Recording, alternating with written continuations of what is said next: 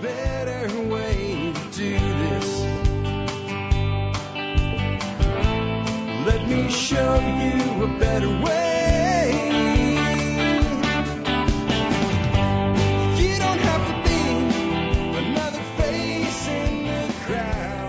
Well, hey there, folks. We are live. Welcome to Thursday edition of Outback with Jack. Again, for those that are used to the schedule we've been running for almost a year now, I guess, uh, expert panel, ex- expert panels are going back to Friday. So tomorrow will be an expert, expert panel Q&A show. And there probably won't be a live feed tomorrow for my segment. We'll see. I'm not even sure what I'm going to talk about yet, so how would I know? Anyway, what are we going to talk about today? Guys, we're going to talk about, well, TSP swag is coming. We'll talk a little bit about that soon. Um, there's an aluminum shortage on the way. Why? It's not because we're running out of aluminum, that's for sure. Um, it's part of the bursty everything shortages that I've been saying we would have. You know, the economist that is the redneck hippie duck farmer tends to be pretty right uh, over time about stuff like that. Minneapolis teachers are being laid off based on race. All the white people get laid off first. You know what? I don't even care. I think there's a much more interesting angle if we look at the fact that Minneapolis is laying off teachers. Um, Target just posted a 90% drop in Q2 profits. 90% drop. The recession is here. We'll talk about that. I'm going to show you a video. It's a segment of a video by Paul Joseph Watson. It's 30 seconds. Those of you on the audio only, you'll have to look it up for yourself. You've probably seen it. But I really want you to look at the part where they zoom in. It's, it's Biden signing the three quarter of a trillion dollar Inflation Reduction Act. That's not what I'm talking about with this though. It's the look on his face. Dude is not there. If, if you watch this video and you say after watching it, you don't believe Joe Biden has dementia, you're either lying or you have dementia yourself. And this is not something to tap dance about. Um, Rand Paul has introduced an act. It's kind of virtue signaling because I think when any when any congressman or senator introduces a bill and it has no prayer of being passed, it's kind of virtue signaling. But it does a good job in the virtue world. He just introduced an act to repeal the Espionage Act. The Espionage Act. We're going to talk about how a lot of things that we think are, you know, modern day and things didn't used to be that way in great grandpa's day or whatever, they're all the same.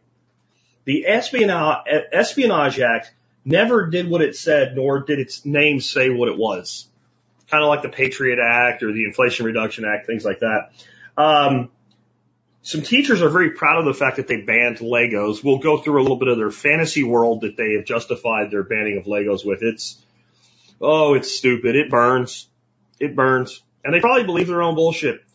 And many of you have seen, many of you have sent me videos of the absolute complete intellectual derps, the, the, the, the, you know, the, the geeks that give geeks a bad name from the IRS recruiting video where they're teaching them how to handle guns and arrest people with guns. And a lot of people want to mock them. I'm going to tell you why these types of people with guns are incredibly dangerous to society.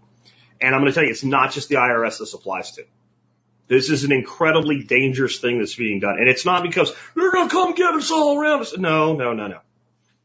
And when I say dangerous, I don't mean that they're going to turn into Delta operators overnight. Far from it. That's actually the problem. A, a coward who doesn't know what they're doing with a firearm and a badge is dangerous. Very, very, very dangerous. And then we're going to talk about electric cars. Uh, Biden and uh, Schumer and Pelosi's three quarter of a trillion dollar Inflation Reduction Act uh, put some rebates in it for electric cars. Funny thing, like all the cars that like it actually will give you a rebate on, they just went up by almost exactly the amount of the rebate. But I have a different question about electric vehicles. And this won't be kick the electric vehicle as a technology day because I don't believe in that. I think a lot of things you guys are saying about electric vehicles out there, not necessarily the people listening to this video right now, but a lot of people out there that are saying things about electric vehicles, you're wrong. The technology's not bad. An electric vehicle should actually last longer than a gas vehicle in a, in a myriad of ways. But there's a problem. there's a problem here, a big one. We'll talk about it and we'll ask a question. Why ain't anybody in the media asking this question? And I include all media, like, you know, Newsmax, Fox News, all the right wing stuff too. Like, you'd think somebody would ask this question. Anyway, before we do that, let me remind you, I will never contact you for any personal information or private chat in the video comments. Just because you see my logo does not mean it's me. In fact, it probably isn't. And that includes Instagram. I say this all the time and I get reports all the time. Somebody tried to get me on Instagram. They were pretending to be you. I know. I've reported it. Instagram doesn't care. They don't care about you. No big surprise there. So let's start off with our sponsor of the day. I have a cool new offer for you from Paul Wheaton and Wheaton Labs. Paul is a really cool dude.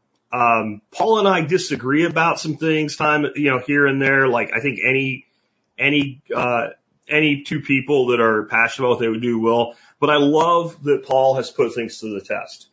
And he has a two plus hour tour of Wheaton Labs. He goes over 40 different projects.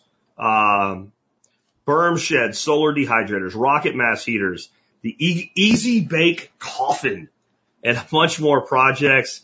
Um, 15 bucks. 15 bucks, you get the video download and you can find out all about what this crazy ass Yeti's been doing up in the wilds of Montana. There'll be a link in the video notes below. You can get on over to the audio version with all the resources, all of the, you know, proof points behind everything I'm going to cover today.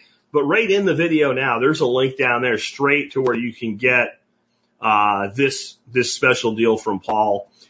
If you've always wondered, like, is he really doing all the crazy shit that he says he does and does it all work or what does work and what doesn't? Um, watch this video. It's totally worth two hours of your time at 15 bucks. Anyway, let's get on into this. I want to start off. Some of you commented on the hat and if you're in the audio only, you can't see the hat, right? You, you, you're not really privy to the hat. You'll have to look up the video or the pictures, but we actually have a, a swag store coming very, very soon. Um, if you go to tspswag.com, you'll see that it's basically sort of kind of there already. It, it basically says you can't order yet, but you can put in your email and we will, uh, we'll show it to you. We'll, we'll, we'll send you an email when, when stuff's available. Uh, but I've got up on the screen right now some of the stuff that we already have ready to go. Uh, just real quick, it is going to be a print on demand type operation. So you order it. It's not like Amazon. It'll be there the next day. It's quick, but it's not that quick. And because of that, those type of operations, the unit cost per sale is going to be more. We have to charge more because it costs us more than ordering a thousand shirts pre-printed, right? But the beauty of that is we can have a huge catalog of gear right out of the gate. And when we come up with an idea on the fly, we can make it happen pretty quick. So if I say something and you're like, man, that should be a t-shirt. Well, we'll be able to make it be a t-shirt and uh, you can learn more about it in the show notes today as well. So just wanted to throw that real quick. So let's start off with, uh, I'm not going to put everything up on the screen because it's just redundant, but you can trust me when I tell you that a aluminum shortage is coming. And this is something that's already affecting prices in the metals markets and futures markets and things like that. Um, it's, it's for a variety of reasons. And with this looming aluminum shortage, we just had a, a fairly large aluminum uh, plant in the United States close its doors forever and say we're going away. We have several plants in Europe shutting down, and yet we have an aluminum shortage. Now we use aluminum for a lot of stuff, don't we? It's not just for, you know, soda cans and beer cans. We use a lot of stuff we use aluminum for. And so that's a shortage of everything that's made with aluminum, you know, like parts for aircraft. You can't build aircraft without aluminum. Well, I guess you can. You can make old school biplanes out of wood and, and fabric, but you can't build airplanes out of steel. It's too heavy. Um, it's really important to things like, you know, the defense of a country or countries, especially in a time of war. So did like the aluminum reserves dry up? Did somebody lose all the, you know, cans that were turned in? Is that why? No. Did somebody bomb the aluminum mines so we can't mine aluminum anymore? Mm-mm. No. Anybody out there know why? Why there's going to be an aluminum shortage? Because there's an energy shortage and it's going to get worse, especially in Europe. So several of the larger production facilities for aluminum in Europe have been told by the government, you got to close down for a while. Especially because this winter's coming. Like that you can make some for now, but like you see, we're going to have to have like a really hard time like keeping lights on and heat on for people in the cities. So we can't have you guys, you know, using all that energy to make aluminum. Aluminum is incredibly energy intensive. It's the most, to go from ore to final product, aluminum is the most energy intensive metal that we make. And it uses a lot of electricity. And because of that, we have this great big shortage of aluminum and everything that's made out of aluminum. Now, do we have to have an energy shortage? No. Why are we going to have an energy shortage? Because we've decided that we need to punish Putin and make sure that he doesn't sell his energy into Europe. So he's just selling his energy to anybody else that wants to buy it, and he's making more money than he's ever made in his life while people starve and freeze in Europe this coming winter. And we experience a global shortage of aluminum, which is like one of the most important materials in modern society. But don't worry about it. I'm sure we're still winning. Now, this is something you have to ask yourself. Why are, why are we having an aluminum plant in America closed down for this? We're not super short on energy here. We have plenty of energy. The final question I'm going to ask you today is going to tell you why. Well, not necessarily as much as we need to do all the things they want to do. But why would, why would we have this happening? There's something else that people don't understand about aluminum. It's a very dirty business. I went to the Alcoa plant in Arkansas and there's as much work in putting things into the landfill and making sure they don't leach out as there isn't to making the aluminum. What that means is bringing new facilities online is going to be very difficult in our modern society today. Anywhere outside of, oh, I don't know, some place where they don't care about the environment. Some place where they're like, yeah, yeah, you guys, you guys all, yeah, we're all in on this climate shit. Here's some solar panels we made you. Go ahead. Yeah, yeah. Yeah, but they like, they burn the shit out of coal. They mine shit out of coal. They do it in the most dirty way possible to mine coal. They're into strip mining and they have like, they, they like harvest rare earth elements outside of their own country in horrible ways as well. They kind of have one of our Western buddies. Yeah, there it is. You got it. China. Yeah. China will be able to make all the aluminum it wants. It doesn't give a shit. China's using fossil fuels to make all this alternative technology to sell to us at huge profits. While they use central banking controls to make sure that they peg their currency exactly where they want it against our currency at all times. So why, why would the United States give up its sovereignty on one of the most important materials for national defense and for industry, industry as a whole to China? And then why would the TV not even tell you about it? Like I said, all the links, all the resources, all the proof points will be in the audio version. Link in the video notes about one hour after this live stream ends you don't, you can doubt me if you want, but when you go check, you're going to see that like nobody's surprised by this. Like futures hugely up on NASDAQ and London Metal Exchange, et cetera, yesterday. Nobody talks about it. I checked around, like they're barely even talking about it on like the financial side of things. It's like just as like, hey, you can make some money on this. Interesting. We'll let that one go. We'll let that one go. All right, next up. Teachers in Minneapolis are being laid off. The number I was able to come with somewhere in the number of 11%. While they say there's over 200 positions that remain unfilled. Do you know why? Because they're administrator positions and they're like the guy that cleans the shit out of the trash can. they're laying off about 11% of teachers in Minneapolis. Some genius said in the Minneapolis school system said, hey, if we're going to walk the walk and talk the talk on equity and racial justice, man, then no teachers of color should lose their jobs while some privileged white teacher keeps theirs. So this has already blown a lot of flack, and I think they've already like the teachers union like, hey, hey, hey, maybe we shouldn't do this. But they did it. It might not survive, but they did. It's highly illegal. There's already court precedent saying you can't do this.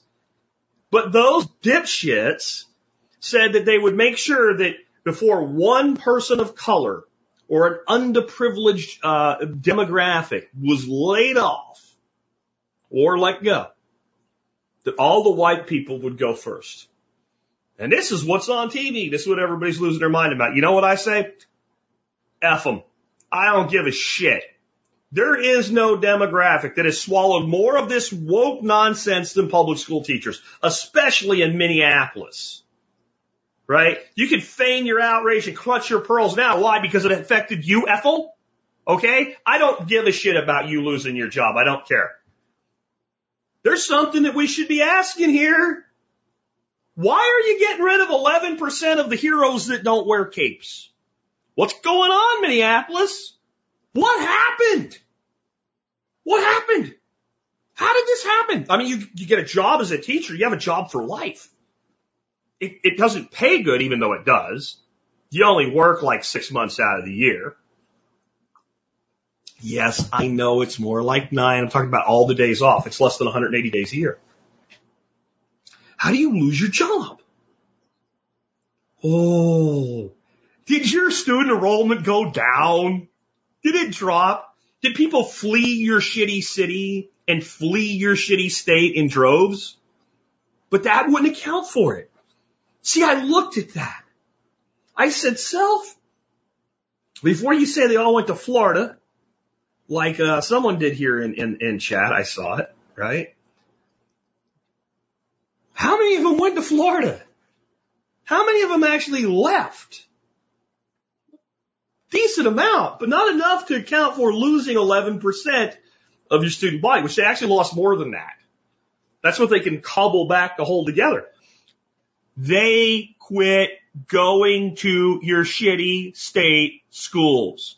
Homeschooling has continued to grow by the millions of new students since the COVID started. And I'm just trying to remember. There was this guy, kind of crazy guy, you know, thinks he knows a lot. He's kind of a jerk. That said this would happen. He wrote an article about it in like two years ago. And he said that there would be layoffs in the public school system, the government school system, and it would have an adverse effect on local economies wherever it happened because you're taking people that are much better paid than they claim to be, who have guaranteed jobs and therefore good credit, and you're unemploying them. Who was that jackass? What was his name again? Wasn't he some kind of redneck that farms ducks and doesn't know jack shit about the economy? Oh, that's right. His name was Jack. He's a jerk. It's only beginning. It's only beginning. They're holding this together. But there's districts all over the place where they're beginning to no longer be able to justify the head count. And what they're trying to do is as teachers leave, let atrophy handle the problem. They'll talk about teacher shortages out of one side of their mouth while they lay off teachers on the other side. It's coming and it's going to be more. And this is something we need to understand about what's been done to our country and done to our society. Most people that live in regular neighborhoods, like many of us grew up in as children, when we were kids in the 80s, maybe we raised ourselves, but we've talked about this before, hadn't we? The parent internet. You went off and did some shit you shouldn't have done on the other side of town, and by the time you got home, your parents or grandparents knew you did that shit. Why? Because they picked up those old ass rotary phones and dialed and said, Hey, you know what your kid just did on his bicycle over here in Marlin? And when you got home, you got your ass whooped and your bike taken away. Remember all that? Do you know how they, how, how were our grandparents and parents able to communicate like this? Because they knew each other. That's how. They talked to each other. They went to lodges together. They went to churches together. They went to the bars together. They hung out. And not just in little cliques. Everybody knew everybody. Like we used to have a saying. Somebody would say, do you know so and so? And you either said, yeah, I know him. No, I don't. Or I know him to see. It's amazing how many people you knew who they were, even if you didn't really hang out. You just knew who, oh, that's, that, that's, that's Dan Goss. Okay. Yeah, I know him to see. Right? I know him to see. You ask the average person now who lives in a much smaller subdivision as far as lot size, more houses in less square acres, more people. Tell me the names of 12 different families that live within a mile of your house. They don't know and they don't talk to each other. They don't want to talk to each other. Maybe you know the neighbor on one side and the other guy you don't really like him, but maybe you know who he is too. And guy across the street, I don't know. His name's Smith. How do you know? I saw it on his mailbox, right? Something like that.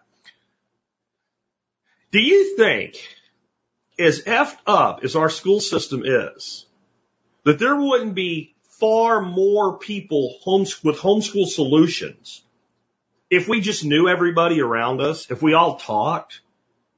These people, they feel, people out there like, well, we all need to get together and hire ourselves a, a teacher who doesn't want to teach in schools no more to teach your kids what the same stupid dirt shit that they're learning in your schools right now. You don't need a teacher. You need somebody to supervise kids and make sure they do what they're supposed to do and that they're not beating each other up and stealing each other's shit. You need a babysitter. That's all these damn teachers are doing anymore. The freaking state sets the curriculum, does everything. I don't mean to talk down to all teachers. I know some of y'all try real hard, but in general, over half of y'all don't do jack shit. And I know you don't because I've seen the results of it. Some of you are using the curriculum that my kids use you're playing videos from Acellus in your damn classrooms. Over 6,000 public schools are using their curriculum while the teacher sits there and makes sure nobody causes any shit. Wherein as they can. And they can't get rid of the ones that do. You don't think if the average person knew the names of 20 or 30 families around them that you couldn't come up with, hey, we just need a couple places, maybe different days, different places kids can go and some supervision and maybe you do need to like personally homeschool your kid, get them up to like a second grade level where they're functional. But with the curriculums we have, like Ron Paul curriculum, like Acellus, Acellus Academy that I use, where you have teachers reaching out, tuitions freaking 80 bucks a month. Come on. You don't think that there wouldn't be more than more millions, millions of kids pulled out of that system? Know this. It's bigger than the school thing. How many solutions would we be able to develop with tighter community? Now, why do you think they've destroyed community? Why do you think they've incentivized people to go into political tribal camps and not talk to each other? Why do you think we've literally built neighborhoods where we cram people closer together, but we build them in such a way that they, people don't talk to each other? Why, you don't think it was all a play? Why do you think we decided some random ass number like, you gotta stay six feet away from people, then you won't get Corona AIDS? You think that number was just really randomly pulled out of somebody's ass? You don't think it's a social engineering number? Do you don't think what's been done to this country in the last, really the last 70 years has been exactly by a plan? There's the word. Green Skull Farm has it. Control. Control. You want to control people? You keep them from talking to each other. You convince them they're each other's enemy. So when I say things like, if you really want to homeschool, you can, and you're like, jerk, I'm a single parent and I can't, I gotta work 12 hours a day. You can't. I agree. You, by yourself, can't. It doesn't mean it can't be done. What you need is help. What you need is people working together. What you need is basically co-ops but it doesn't necessarily have to be the way we normally think of a co-op. I'm just about people cooperating together. We don't necessarily need parents at all times either. When I was a kid and two, two parents wanted to go out on date night, they hired a 16 year old girl to come in and babysit, make sure nobody choked to death. And it usually worked out. We can start taking some of the older kids, giving them that kind of one room schoolhouse responsibility. There's a ton of solutions here, but it all starts with knowing all your neighbors and all your neighbors' neighbors and all their neighbors and have them all know you. And that's actually harder than the solutions. That's step one. But let's just keep talking about how if we tax the right people or elect the right people, we'll fix their problems that's all caused by this. Next up, I want to talk, you know, we don't have a recession. No, there's no recession. I know we had two consecutive quarters of uh, declining economic results, and that's that's normally the definition. But most economists look for a broader definition of recession. Yeah. Target, one of the biggest retailers in the United States, has seen a decline in profits Q2 to Q2. Just released the Q2 numbers now that we're going into Q4. That's how that works. 90% decline in profit. I'm going to play this video for you and I'll be back and we'll talk about it.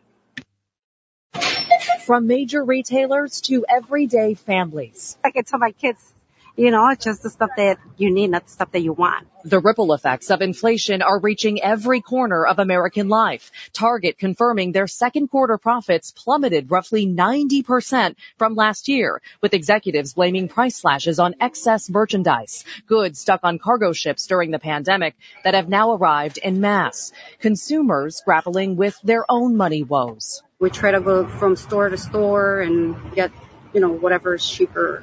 Less than 24 hours after President Biden promised relief via the Inflation Reduction Act, new federal data shows between June and July, spending remained stagnant, with Americans shifting minimal savings from falling gas prices to afford basics. Online shopping is up, as are some retail sectors, namely food sales, but not nearly enough to cover decades high inflation. Translation? Families are spending more on less. Yeah, everything here is store brand. While restaurants patiently take the hit. One day chicken wings are affordable and great, and the next day you can't afford chicken wings for the price. At Stadium Club in McCook, Illinois, Steve Palmer changes the menu weekly to work around fluctuating prices. The stress holds steady. My house is is on the line for my business, so if I have a bad week, you know who knows. The toughest part? The uncertainty. Experts share that pain. We're still a bit confused about where this economy is going. The economy is neither sort of plunging nor soaring. It's kind of holding there in the middle, and we're waiting to see what happens. And guys, one retail sector in particular that took a big hit month to month is car sales. Auto sales down roughly 1.5%. And dealers tell us it's not because demand is low. They say they actually don't have the inventory. Amid the chip shortage, they literally don't have the cars to sell with some customers waiting eight to 10 months for the car they want to buy to be available, just adding to that frustration for again, everyday Americans. Yeah. So I'm sure an aluminum shortage will help, you know, the car industry get back on its feet faster and make vehicles available. I'm sure it'll help with the electric vehicles we're going to talk about at the end. The denial. The denial that we're in a recession is unbelievable.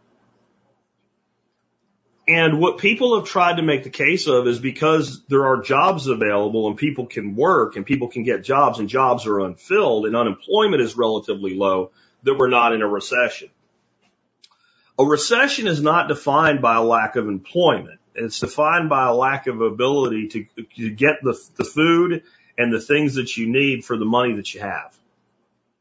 You can have a very high employment rate and the unemployment rate, let's be honest, is much higher than they want to admit. But you can have very high employment numbers and you can still have a recession. Everybody can have a job, you know, for making Lego wages and we'll get to the Legos in a bit. It's going to be fun. I don't know if I'll read it all to you because I think your IQ will go down if I do when I get to that story. That's, God, it's stupid. But yeah, a 90% drop in Q2 profits. And our solution is we're going to spend three quarters of a trillion dollars. But I want to move on to that. This is something you're not going to get the full impact if you're on the audio only version. And you'll want to look this up if you haven't seen it. I imagine most of you have seen it. I'm going to play this one from Paul Joseph Watson though, because he zooms in on Biden's face. Like he replays it. And I'm going to, I'm going to stop it when we get there. And I want you to look at this and I want you to ask yourself if you've ever seen somebody with this look on their face before and what were the circumstances in which you saw a person with a look like this on their face. This is, this is not something that I am doing to, uh, of course, Paul doesn't look too good boss there himself, does he? This is not something I'm doing to spike the football or gloat. This is something I'm doing because this is an incredibly dangerous situation for our country to be in, in, in my opinion. Here we go. Look, I'm sorry, but it's becoming painfully obvious with each passing day. Dementia is hard enough to cope with when it happens in your own family. I remember when it happened to my grandma, but this guy is the President of the United States. Take a look.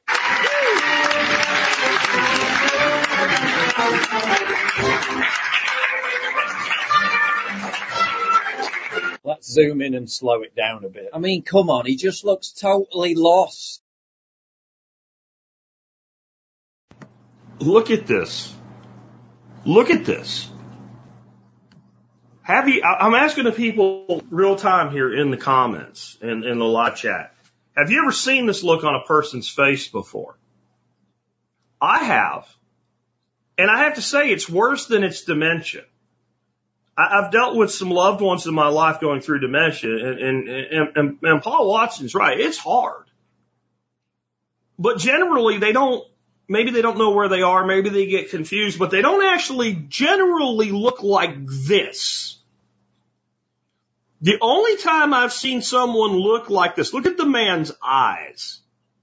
It all, this almost makes you think of like old movies when they showed somebody that was dot dead and or gonna die or really sick or something like that. They would like make their eyes go all black. The only time I've seen people with a look on their face like this is when they're on freaking drugs. And I mean really hard on drugs. I don't think this guy just has dementia. I think he's being propped up with drugs and medication to make his limited number of appearances as a complete sock puppet in our government. Now, you guys know I tell you that presidents don't mean as much as you think they mean, no matter who they are, whether they're orange or otherwise because there is a deep state control apparatus that actually controls a lot of things. But there is something to be said when you do have someone serving as a president and the commander of chief of our military forces. They do have the ability at times when, when their cabinet wants to go another way, the deep state, to go, no. No, we are or aren't doing this thing and it's happening or not happening right now. To not have that when you have a country this size with this much power, with this much capability, both financially and militarily, soft and hard power around the world, and you have that as your commander in chief of your military. You have that as the person that decides whether or, or not we enter into sanctions, which by the way, no matter what anybody tells you, I said today that they're feeding you bullshit soup on steroids. One thing they've been feeding you that's bullshit soup on steroids forever is that sanctioning a country is not an act of war. Sanctioning a country is an act of war. So you have somebody rubber stamping acts of war with no idea why he's even where he is. And I'm sorry. And I am not, I am not tap dancing here. I don't think this is a good thing. I'm not, let's get rid of Biden, man, because I know what comes next, right? Yeah, the Wicked Witch of the West, right? Kamala. Like, I, when they picked her for VP, I'm like, this is the dumbest thing that any political party has ever done. And then I went, oh, wait a minute. Scratch that. If you want to keep the puffed up suit, guy that's literally like one step away from being weekend at Bernie's at this point, in his chair to rubber stamp your shit, Kamala Harris was a brilliant pick. I want you to go back and think about people who won the presidency and who they picked as running mates. Let's go back. Let's go back to Trump. He picked Pence. A lot of hate for Pence over January 6th. I don't, I don't give a shit. You know what Pence was? Safe. Not ambitious, not super well known, no threat to a sitting president to challenge him, to try to get rid of him, to take his seat, to push him out, to, to go against him in re-election. You see how that works? Who did, who did everybody want Obama to pick? Now when I say everybody, I mean all of the left-wing lunatics. Hillary. That was the obvious. Hillary was a threat to the Obama White House. They gave her a cabinet position, something to do, pass the time. It will be her turn later. Biden. Biden who lost every presidential primary he ever ran in. Biden who was no threat to Obama. Biden who is only president today because of the extreme circumstances and a decision to put an empty suit in a chair. Let's go back from there. Who was Bush's running mate? Dick Cheney. Darth Vader himself, man. Evil Sith, but no desire for the presidency. Let's go back from there. Al Gore. Al Gore. Al, lockbox. Al, Al Gore was no threat to Bill Clinton's White House. Let's go back from there. I'm not going to eat any more broccoli, but I am going to appoint Dan Quayle as my, my VP running mate. You see how this works? The strongest vice presidential as a standalone candidate that I can remember in my life was Bush the Elder. And he got pantsed by Reagan in the primaries. He was no threat to Reagan. You pick a VP who's good enough to fill the chair, but no threat to the sitting president. That's the safe pick. That's what it's been for a long time. That's the way it's been done. You see how that works? So who was a better pick to keep the empty suit in place right now than Kamala Harris? It was a genius pick. She's the second most powerful person in the world. The vice president doesn't have shit power that the president doesn't bequeath to them. They can sit and break ties in the Senate and that's about it. They do diplomatic bullshit. They have no authority unless it's handed to them. Basically, they're made a czar of something. She's not the second most powerful person in the world. That's a nonsensical argument. She is a heartbeat away from the nuclear codes, though. That's the bad side of it. I didn't say it was brilliant for us. I said it was brilliant for them. I don't think Biden would still be in office if there was a strong vice president sitting next to him. He'd have been gone. His own party, the Senate and the House would have looked at it and said, we got to either you, you guys in the cabinet, you guys either invoke, was it 25th Amendment or whatever it is, right? You guys either do that or we're going to do something because this is, this can't, but hey, when you're looking at Right? You guys know the picture I'm talking about. You guys that are listening to audio, you can't see it, right? But you're looking at that, right? You're looking at that taking over. You're like, oh shit, no way, man. I don't want that. All the people that are out there c- calling for Biden to be impeached, you notice they're all saying in Harris too. What are you going to impeach her for? Being there? Yeah. It was a chess play. It was a gambit, but it was a good one if you're the people that are running the puppet show right now. Let's go on from there. Um, Rand Paul and and the Trump the Trump people are making a big. Like, Rand Paul is going to rug pull the charges against Orange Man before it even happens. Okay, this is not going to pass, but it's an interesting little discussion to have here. Again, you can look up the links and get the proof points and all after the live stream's over in the audio version on my website at thesurvivalpodcast.com if you doubt anything to say. But the Espionage Act, well, what was that for? Well, it was to stop espionage, right? No. The Espionage Act was passed in 1917. So you mean that it was completely legal to commit espionage against the United States until 1917? Do we need, we, you know, we needed a law to make espionage illegal and explain what espionage was. You, you, you don't think in 1916, if you had been like spying and giving aid to the enemy or something like that, you, you would have got your ass lined up against a wall and shot for it?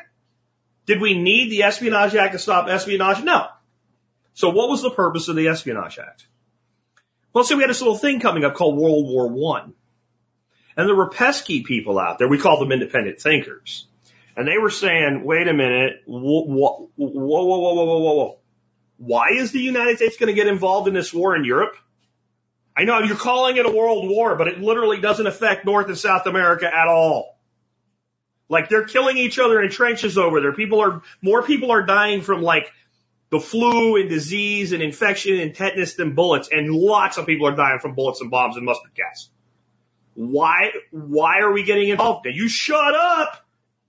You're a tool of the Kaiser. And then they introduced this thing called a draft.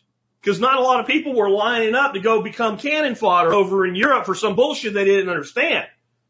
And people started saying, hey, screw this, don't register for the draft, don't go, don't get involved. So they passed the Espionage Act specifically to target those people and shut them up and shut them down. That was the entire purpose of the Espionage Act. It was a political weapon to shut up dissenters. You know, so it's it's not such a modern thing. Alien and Seditions Act, anyone under John frickin' Adams? It was the same shit back then. But here's the pattern. And you think it's new, but it's not. This is why I call it like when, when I'll say the flowers for orphans bill, right? Like it's it, like you, they just paint it with something that sounds good and then you attack anybody that, it, that that's like, you're not for flowers for orphans? What a horrible tool of Putin you are. Right? So let's think about some recent, and when I say recent, I mean like 20, 30 years, big laws that did massive changes to the way we do things in the United States. How about the Patriot Act? Those of you that run businesses and uh, you uh, you you have like a merchant account, like a PayPal or a Stripe or something like that, and every year you get a little piece of paper from them that says 1099K on it, and it says all the revenue that came in and went out of your account if it's over a certain amount of number of transactions, a certain amount of money, that thing. Do you know where that thing came from? Patriot Act. We have to fight Osama bin Laden in caves, and I know what he's doing. He's making money off of Bill's widget business, and we need a 1099K to make sure Bill is not paying for Osama's cave. That's the Patriot Act. The Patriot Act redefined a relationship that you would have with your bank for a safe deposit box, not an account, as a financially financial relationship reportable to the federal government. I know what it is, guys. Osama bin Laden and his folks, they're hiding shit. They're hiding shit in Bob's safe deposit box. We might need to go in there, but it's, it's his private property and it's a rental contract and it's not, no, we'll just say it is. Put it in the Patriot Act. The Patriot Act was not patriotic. The Freedom Act did not expand freedom. It took away freedoms. It expanded on the Patriot Act that was not patriotic. Can you think of a bill in your adult life that was big enough that they gave it some sort of name like that that ever did what it says or said what it actually was going to do? You can almost just say to yourself, self, whatever they say the bill is called, it's the opposite. So the Patriot Act was the non-Patriot Act, right? It took away what it meant to have protections as being a citizen of this republic in many ways. The Freedom Act was the Anti-Freedom Act. It encroached upon individual freedoms and liberties further. So what do you think the Inflation Reduction Act is going to do? Well, of course it's going to increase inflation because when you print three quarters of a trillion more dollars you don't have and spend it into an economy, you cause inflation. That's how we got here. But there's always all this other shit. At least you go look up the Espionage Act. It was a shitbag move to shut dissenters up and use as a political weapon, and it's been used as a political weapon ever since. We'll get to one specific way how in here in a second. But at least it, it didn't have a whole bunch of changes to like all kinds of other unconnected, unrelated things in it. It didn't say, hey, to do this, we need 87,000 IRS agents. We'll get to those clowns here in a minute. It didn't say we need to put rebates on the Model T so everybody can have one. We need to get rid of these highly polluting horses. It didn't have shit like that on. We, that's where we've changed. It's not just giving a thing a name that will garner support on name alone because nobody reads it. That's like shit. Nobody reads it. We need at least a thousand pages of bullshit in there, and we need to boondoggle some other shit. So What else is in there is a rebate on electric cars. That's our final bullet point today. What the hell does that have to do with inflation reduction? Well, you're going to find out it doesn't have anything. It has a lot to do with inflation increasing. Just, it's not new, guys. It's not new that you take, and this is the formula. You conjure up a crisis if one doesn't exist. And if one does exist, you lather it up and you make it worse than it is. Then you come up with a solution that has nothing to do with it, but you name it the anti-crisis thing bill. And then you introduce it and you promise that it'll fix the crisis that's not actually a crisis. Or the crisis is nowhere near as big as it's going to be after you get done fixing it. Like the Affordable Care Act. Does anybody here, did your insurance, does your insurance do now more for you and cost less than it did before the Affordable Care Act? Or did it make your health care more, worse quality and more expensive and less affordable? Which one is it? Right? It's all the same shit and it's all the same pattern, but there's a bunch of shit in there that had nothing to do with healthcare. But you say you want grandma to die.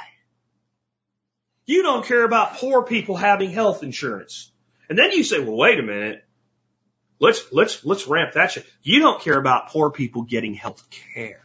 And you equate insurance with care. You don't think that orphans deserve flowers. You're a traitor. You're a tool of Putin or whatever. You are ultra MAGA or whatever. You're a domestic terrorist.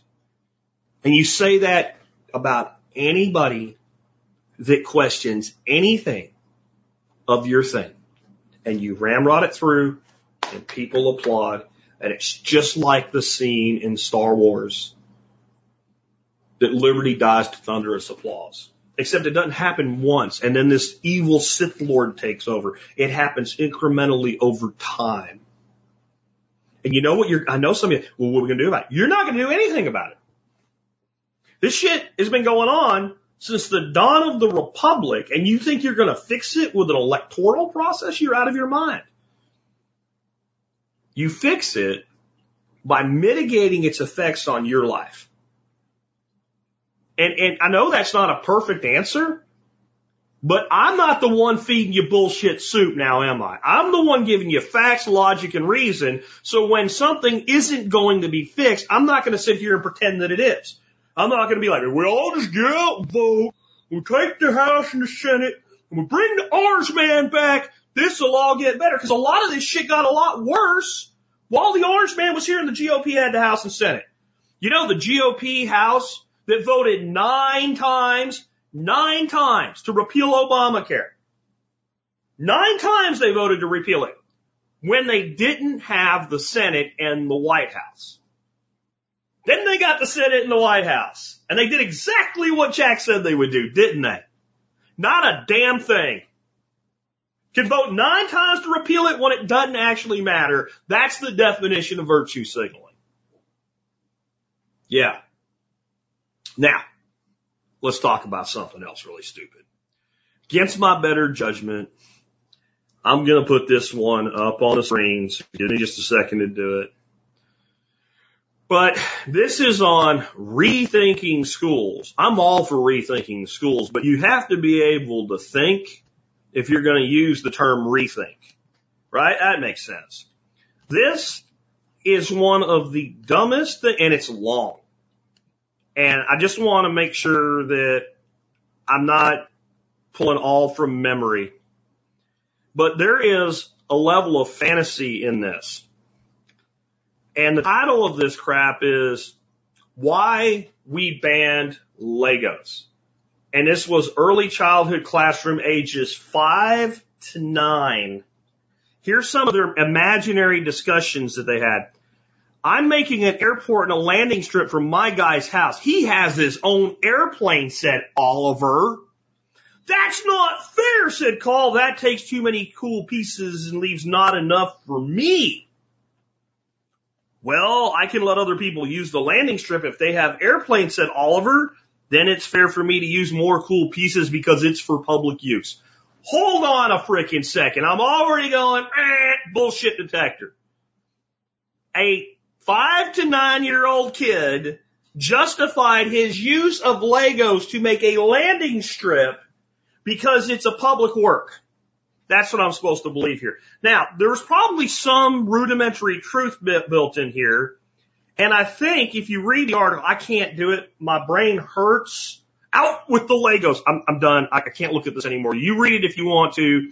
If you're willing to risk a, a decline in your IQ beyond just what I'm going to tell you, I, I promise you the link's there. I promise you it's not parody. It's not Babylon Bee or Dog Face Pony or something like that. This is real. These people are serious. And the discussions get even more ridiculous that these kids are attributed with vocabulary they don't have. But you know what they did? They changed all the children's names to protect their identity. Because you'd know who Oliver or Carl are. But if you read it, I think the actual problem they had, what they said is it created a, sense of inequity. So when I first saw it, I thought I'd be like, well, Bill built a really high house and his looked really cool and like the other kid was dumb and couldn't make anything that looked good. No. The kids actually built a giant Lego town. They had to find pieces like, like, you know, like, I, I'm sure that it would be really hard for these kids to go home and bring more Legos in or something like that. It was impossible. They had to find them. They had to dig through all the old things and find the Legos. But the kids built this huge Lego town and they they came up with ways to like actually make it work and to talk about it and to get through it and like justify using different pieces. They actually became very cooperative in their creation.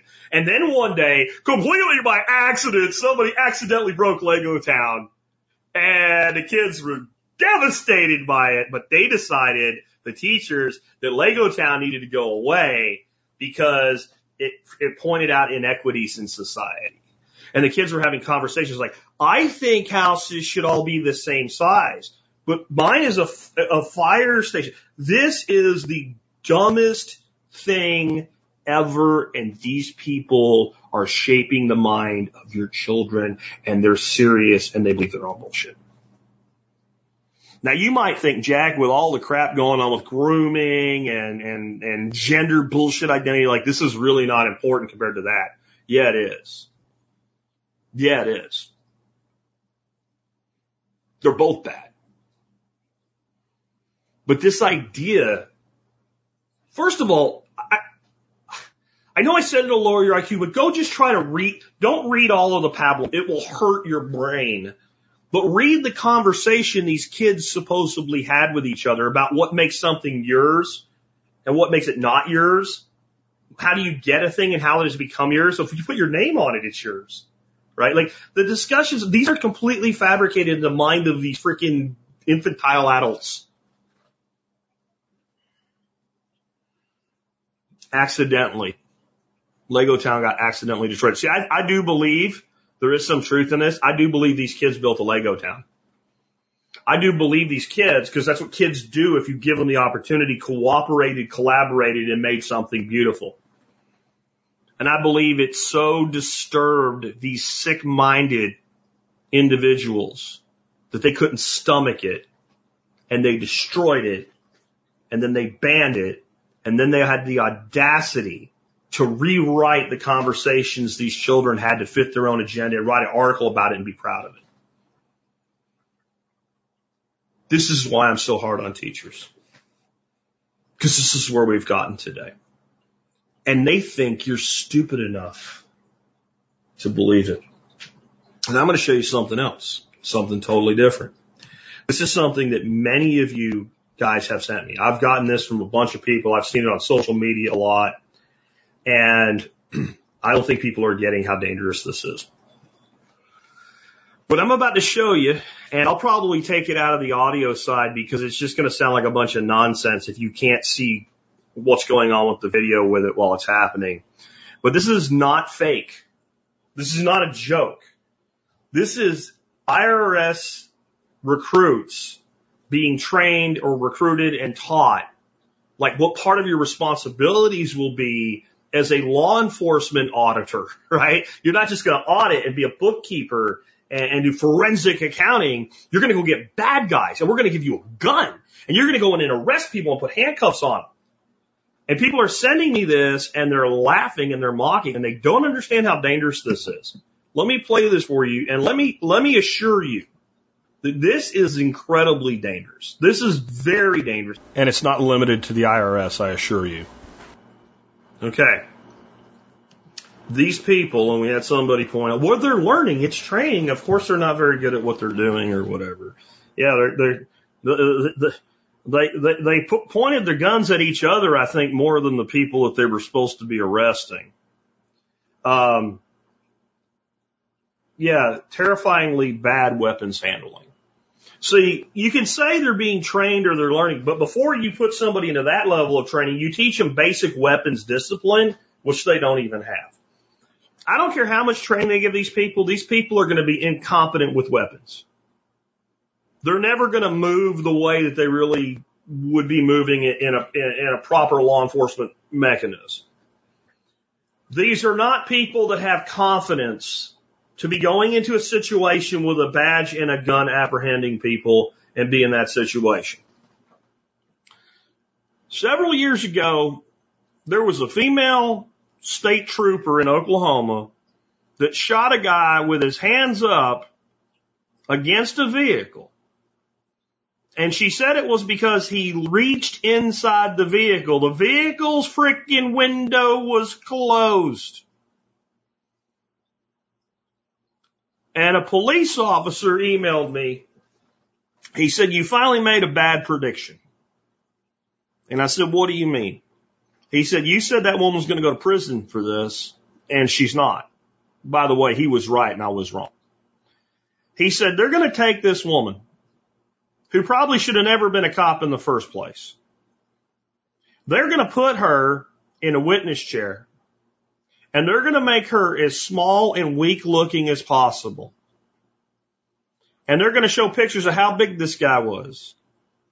And they're going to convince that jury that he was a threat to her no matter what the video shows.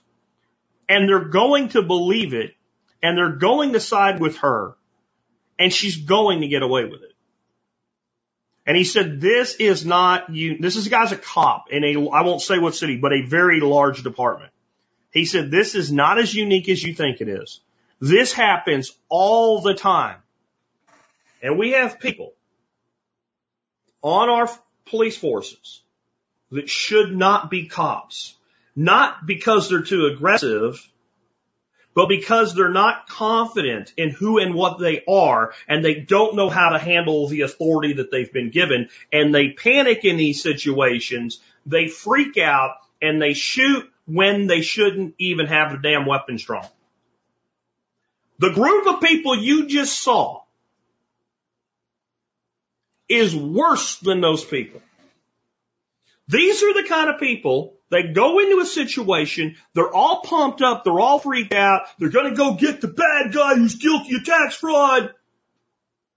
and somebody reaches for a wallet or something like that and they just shoot them. And then you know what happens? They get away with it. This is dangerous. Hunter says, I want to say that this was for TV, for the news story. No. These are the people. These are the types of people that are getting this type of training. This is real. This is what they're doing. This is what they will continue to do, do. And this is something you need to understand. If you're going to hire 87,000 IRS agents in the middle of a labor shortage to do forensic accounting work and law enforcement work combined, what do you think you're going to get for quality? If you're good enough to do this job on paper, unless you're someone that actually can't get another job somewhere because you interview poorly or something, there are jobs for you all over the place right now that pay better than entry level IRS auditor slash enforcer. I'm sorry, it's true. It may not have been true 25 years ago. It's true right now. It's true right now. And again, I think you need to understand this isn't about this video. This isn't about the IRS. This is about people in law enforcement that don't belong in law enforcement. There's something that happens when you give a person a badge and a gun. There's an authoritarian complex that it creates in the best person. And the best person in law enforcement is aware of this. It's like the two wolves story and they fight to keep it in check. And they don't always, they don't always, and if they're honest, they'll tell you, and they don't always manage to do it. That they overuse their authority at times. And they catch themselves. And the ones that catch themselves generally have an older cop around who's done his best for as many years as possible. He's gotten maturity and wisdom. And a lot of them never have that kind of a mentor. But when you take someone who was the wrong person from the get-go, when you take a person, to be bluntly honest, it was the kid that walked down the hall and people slapped the books out of their hands or pushed their head into the water fountain.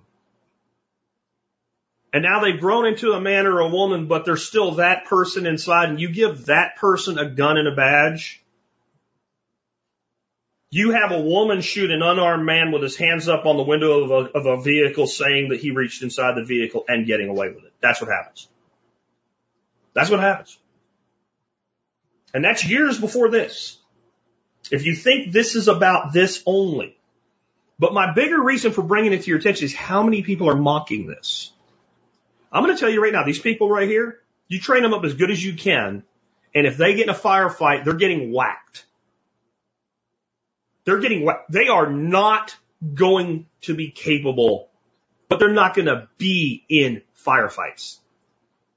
They're going to go out and they're going to deal with people who are largely compliant and they're still going to kill people. And don't think it doesn't happen all the freaking time. Don't think it doesn't happen all the freaking time. Sometimes it's due to like racial prejudice. But usually it's just due to complete freaking incompetence and a lack of confidence. This is how you have cops that sit outside a classroom while children are murdered because they won't go in because they don't have the courage to risk their life for the job that they want to get credit for risking their life by doing. And those of you that think I'm too hard on cops, there's an awful lot of cops in this audience an awful lot of cops in this audience. And the times I get the most like rewarding emails for them is when I talk like this. That's when I get emails that say, keep saying it, keep telling the truth. You're right. It does happen. I've seen it happen. I do what I can, but it's limited. That's when I get emails from cops that tell me, I don't know how much longer I can do this. And somebody like, well, they should just quit. You know, a lot of them, you know why they say they're not quitting? Because they feel like they're at least some level of a check on that system. This is dangerous. This is dangerous. Now, got one more story for you today. One more big old serving of bullshit. Back to that Inflation Reduction Act from Biden. So, in there is a bunch of rebates to encourage people to buy electric vehicles, up to $7,500. Most of the more affordable electric vehicles, there are some affordable ones, by the way. They don't qualify for it. It's all the real expensive ones that all the poor people this is supposed to help can't afford. But like Ford's new electric pickup, it just went up by like $6,200 right as this thing passes. I can't remember the other one, but it went by it like exactly 7,500 bucks.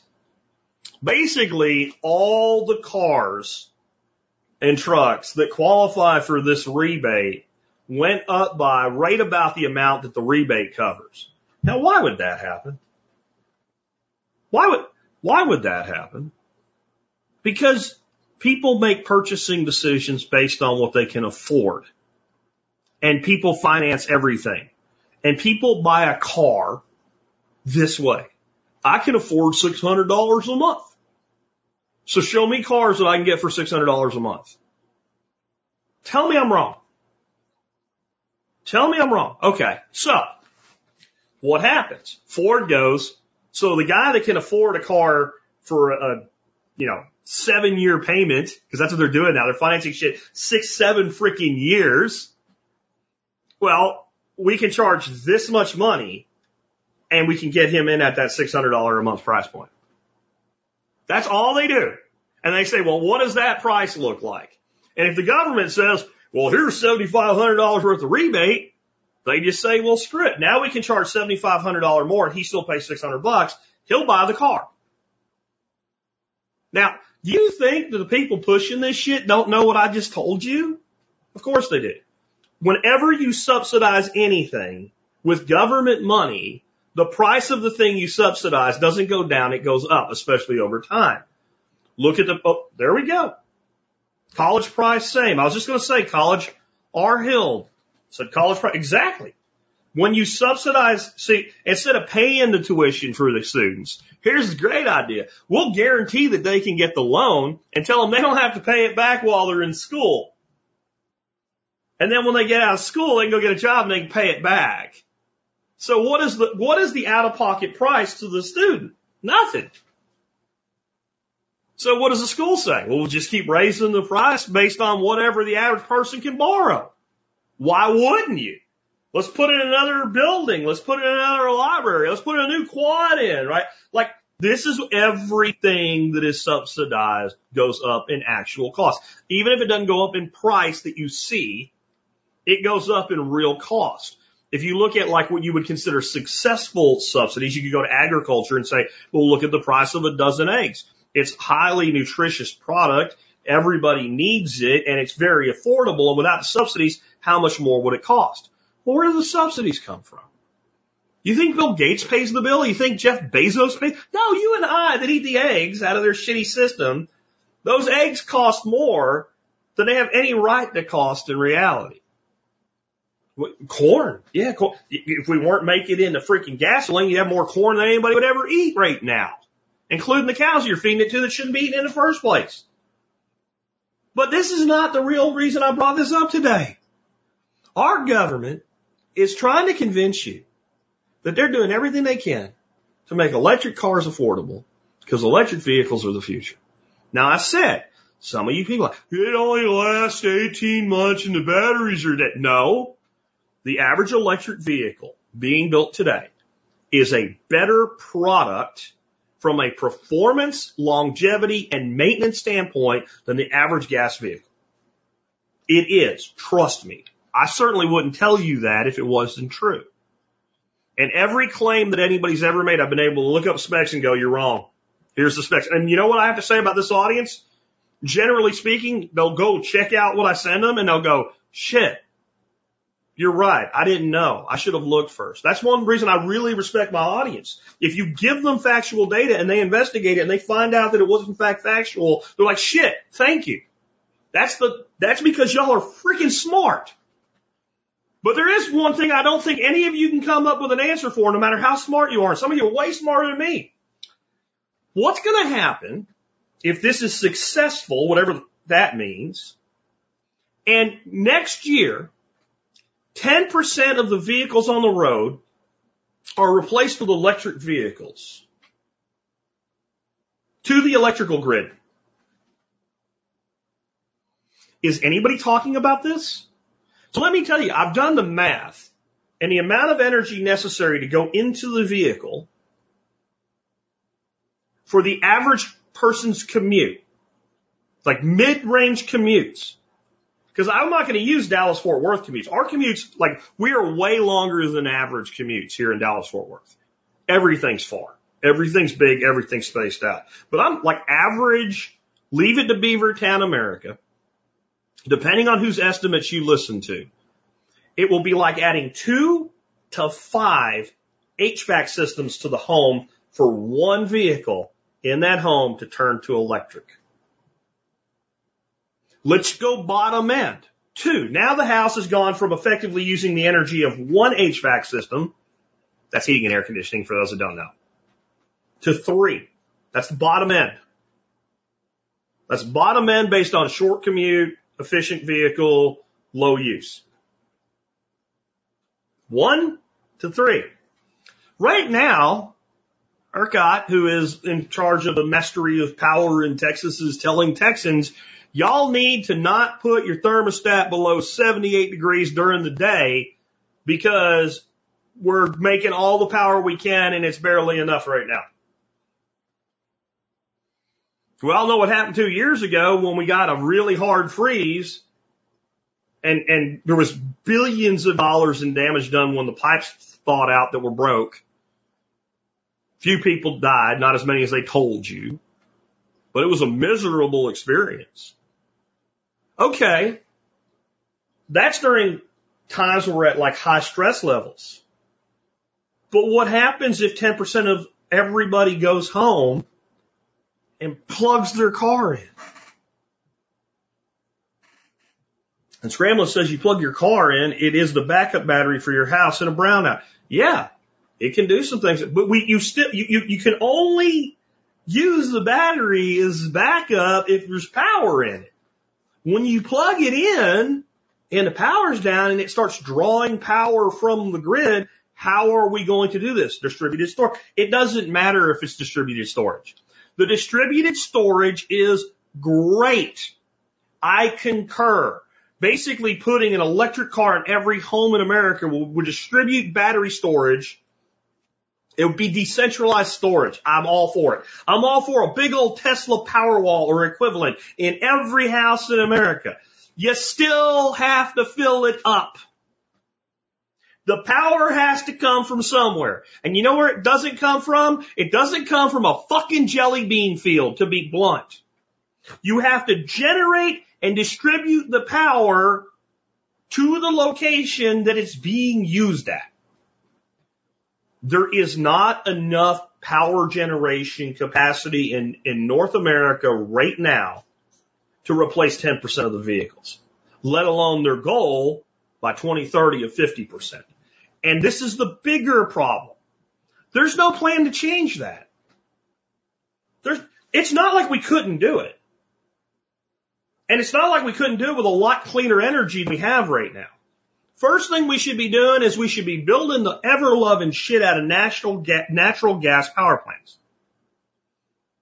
That's the fastest clean energy that we can produce. And it's not perfectly clean, but it's a hell of a lot cleaner than coal or oil. And we have an abundance of the gas and we can move it and we can do it. And we, so it's an immediate thing. And if you say you want electric vehicles, then you have to have it. But it's fossil fuels. It doesn't run on a jelly bean field. And I'm not done yet. The next thing we would do is we would start building next generation nuclear facilities. But it's, the waste is going to kill us. Shut up. Next generation nuclear facilities would be using technology that we don't even touch right now. And they would be using thorium reactors. Well, they produce almost no long-term waste. Not none, but almost none. They don't melt down. If you have a shutdown in a thorium plant, it just stops. And we had this technology for like 40 years and we won't build anything with it because the original nuclear plants that we built, nuclear power plants were just to advance technology so we could make better nuclear weapons. See, thorium won't make you a good nuclear weapon.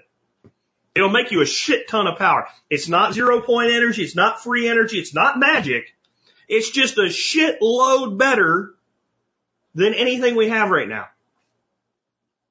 And we won't do either one of those things. And as far as solar and wind, then put more in, but they're not gonna because they can't. Because where are you going to generate the power? And there's a loss. That's, that's why we need things like Bitcoin mining that will help with that, but can't do it all. It can't do it all. We can make all the wind energy we need for the whole country in the Texas, West Texas. But we can't get the energy from that location to the places that need to use it. Electricity doesn't work that way. If you can't explain freaking voltage loss, attenuation, impedance, you need to shut the hell. I'm talking politicians now, not y'all. You any like these politicians like, well, do this electric that. How you plug it in? Wow, look, it's quiet. Like if you can't explain what impedance is, shut your flap hole about renewable energy because you don't know anything. You don't know anything at all about renewable energy, electricity. You don't know shit if you can't explain what that, what that means. And they can't. And you know they can't. Just like they want to regulate the internet, they don't know what TCP/IP is. They want to regulate cryptocurrency. They don't. They don't know what SHA 256 is. Shut up. These. This is part of the incompetence. This goes back to those those agents with their little blue guns pointing at people and yelling and no idea what they're doing. Everything they regulate, they know nothing about. They know nothing about guns. They know nothing about transportation. Like none of them can do anything. Most of them have never had a real job in their life. Most of them, if they were ever a professional, were lawyers. They couldn't, they couldn't put a no, a, a bolt and a nut together to save their lives. If you ask them what a torque wrench is, they, they would, no idea. They can't do anything. They've never done anything and they want to regulate everything, which makes them perfect. They're perfect because they're not supposed to know anything.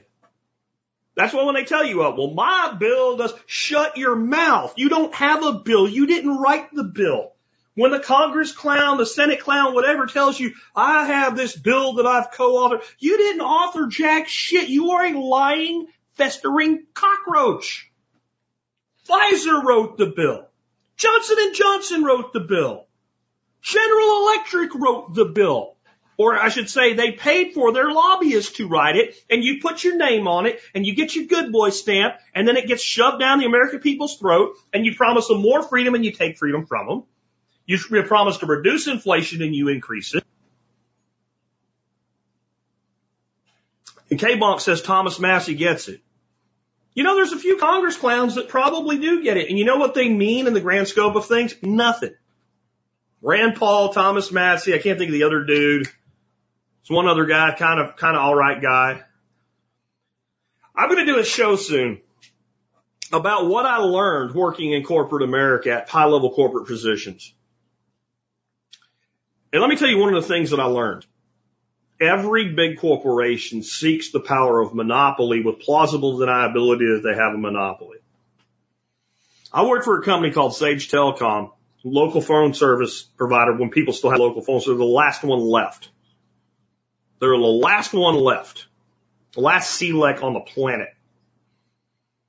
And I finally was talking to one of the people way up in the company and said, why don't they crush us like the cockroach we are? They could just get rid of us. Like, as long as we're here, they, the, the, the bigger companies say they don't have a monopoly and they'll get rid of us as everything moves completely 100% to cellular and no one cares about local phone service anymore. But for now, It enables them to have a monopoly and look like they don't have a monopoly. That's why people like Rand Paul, Thomas Massie, et cetera, are permitted to exist. To create the illusion that there's someone there that really is fighting for you. It doesn't mean that I don't believe the words that come out of their mouth. I do. It doesn't mean that I don't believe that they're sincere. I do. It doesn't mean they won't virtue signal. You know, Rand Paul every year introducing a bill for term limits is virtue signaling because no one's going to do it. But, you know, sometimes you can virtue signal an actual virtue and, and point out, hey, see, they have no interest in actually fixing a problem. I'll give them that.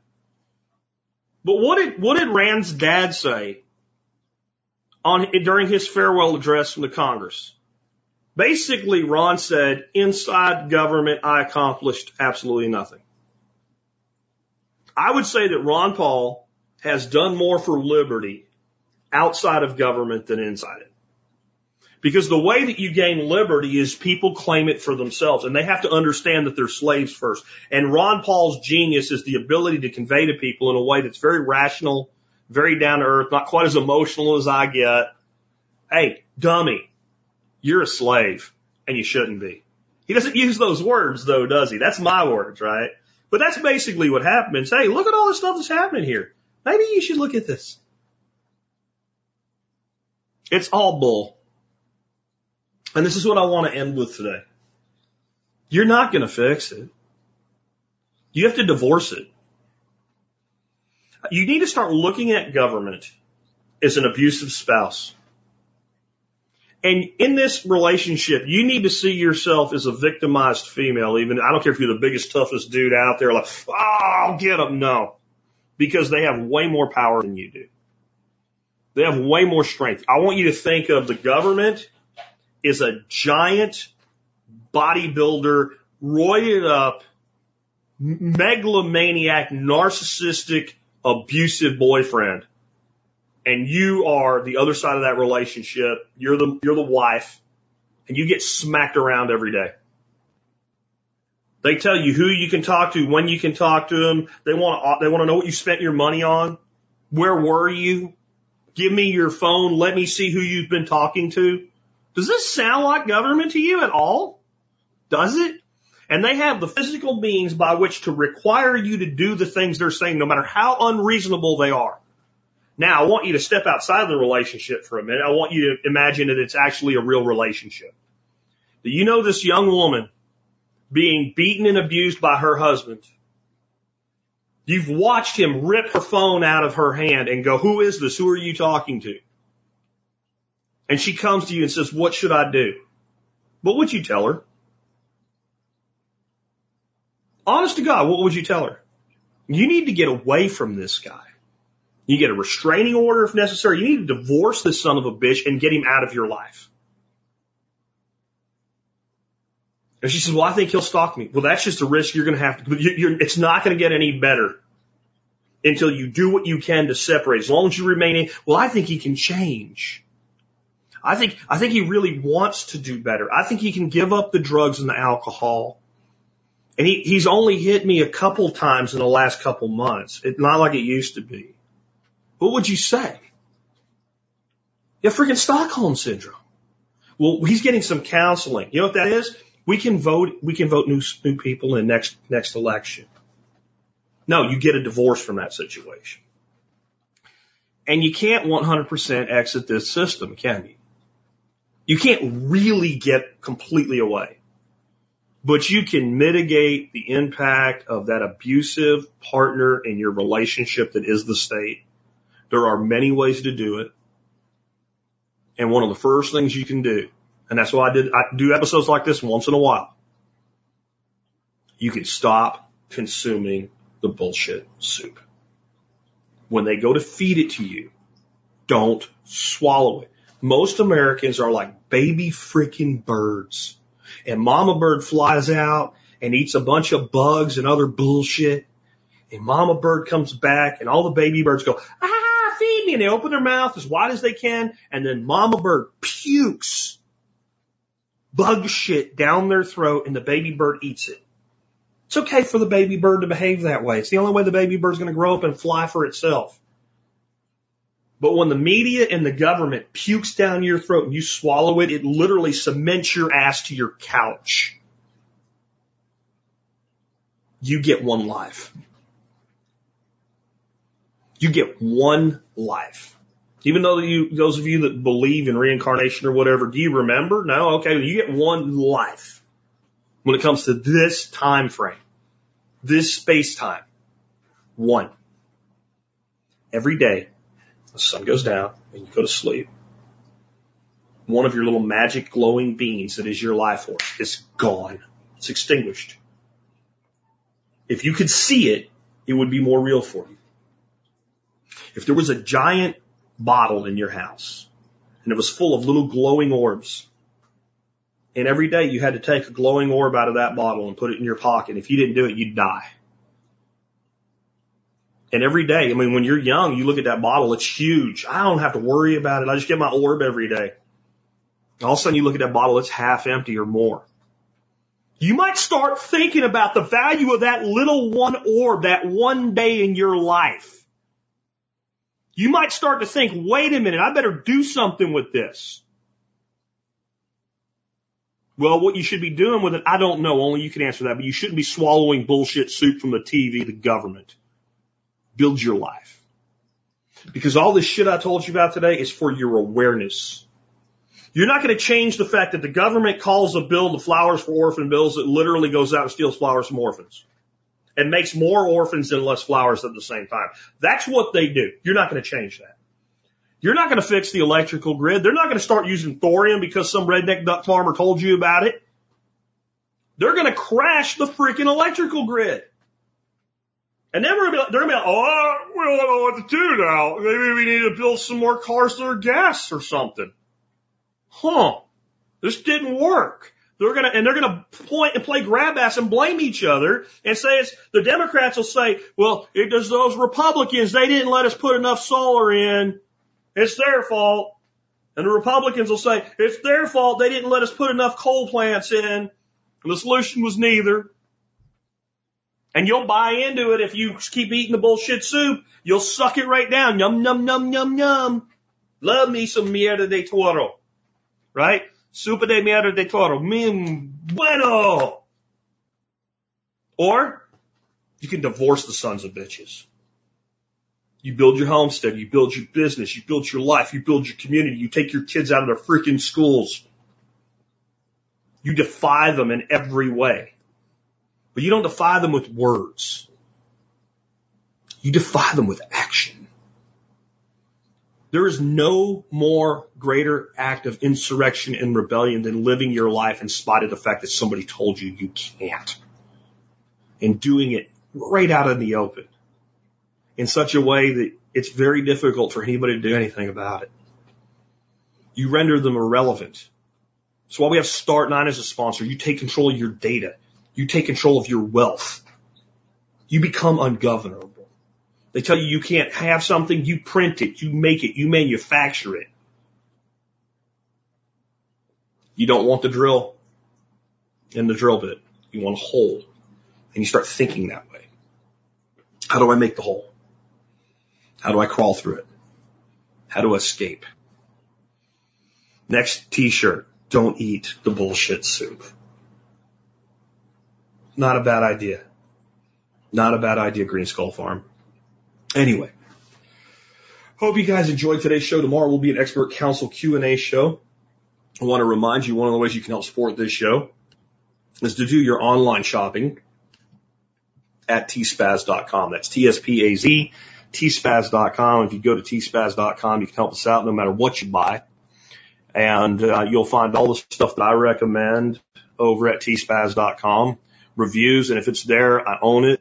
I bought it. I spent my money on it and I would buy it again or I won't recommend it. And I've got something for you today that I've, I've definitely brought around before, but it's the Anova sous vide cooker and it's not the expensive one that I own. If honestly, I'm going to tell you, if they had had the the one that I'm recommending now, when I bought mine, I would have bought it. The the more expensive one, which is the one you see in the picture right now, uh, the kind of the, the full bore one, that'll attach to your computer network. And you can start it while you're at work and you're on your way home. It'll have your food ready for you and stuff. I, I've talked to a lot of people who have it. Very, there's a few people use it that way. Very few people do. Most people, you stick it in the pot or the wa, you know, whatever you have the water in, you're sous videing your food and you turn the dial to the temperature you want, you hit start, you set a timer. That's what most people do. Well, they have this one called the Nano and it is really bass and it's on sale today, uh, for 27% off and it's just black instead of silver. It's a little bit smaller. If you've never tried sous vide cooking, I really recommend that you give it a shot. Um, what you're doing, if some people think you're boiling meat when you sous vide, you're not. You're basically dry poaching. You get precision control of temperatures. I don't want to go deep into it. I've done shows on sous vide cooking. I'll probably do them again, but it, it will make your life just a little bit better. And right now, I think we could all use that.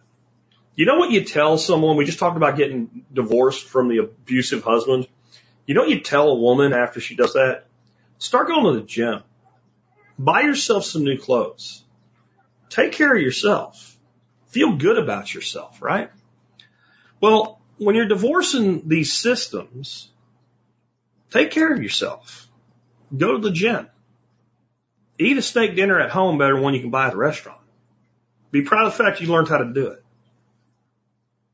I do have an evil plan to take over the world, but I plan to do it for each person in their own world. One of my favorite authors is a guy named Richard Bach, and, and Illusions, uh, one of the characters in it he's talking to, Richard says something about the world. I said, come on, Richard, you really don't think that seven billion people don't live in seven billion different worlds? That's, that's the key to being free, folks.